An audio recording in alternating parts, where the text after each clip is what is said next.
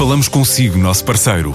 No mundo dos negócios, a transação de imóveis, equipamentos industriais, arte e navios é garantida pela experiência de profissionais, com solidez, rigor e isenção. Encontre-nos em avaliberica.pt. A Vale Ibérica, porque é de leilões que estamos a falar. A ICEP entra hoje numa nova etapa ao mudar de instalações em Lisboa, da 5 de outubro para o edifício de Entrecampos, reforçando o objetivo de apoio ao investimento e comércio externo de Portugal. Adianta Luís de Castro Henriques, o presidente da ICEP. Eu acho que marca porque, vamos ver, uma agência que está há 47 anos no edifício ganha sempre raízes nesse edifício, não há volta a dar.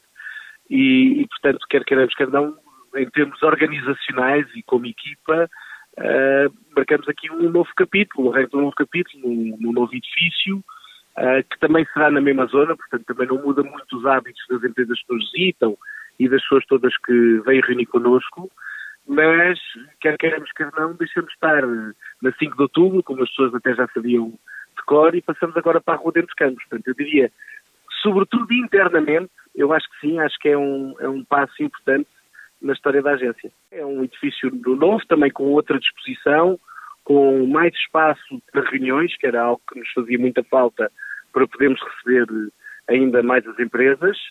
E, e, depois tem esta vantagem que de facto também ficamos perto onde estávamos, portanto não é uma mudança significativa para os hábitos das empresas que reuniam connosco e que vinham aos nossos eventos.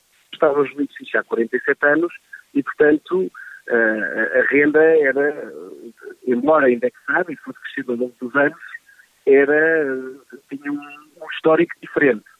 Seja como for, não, não muda radicalmente o equilíbrio orçamental da agência.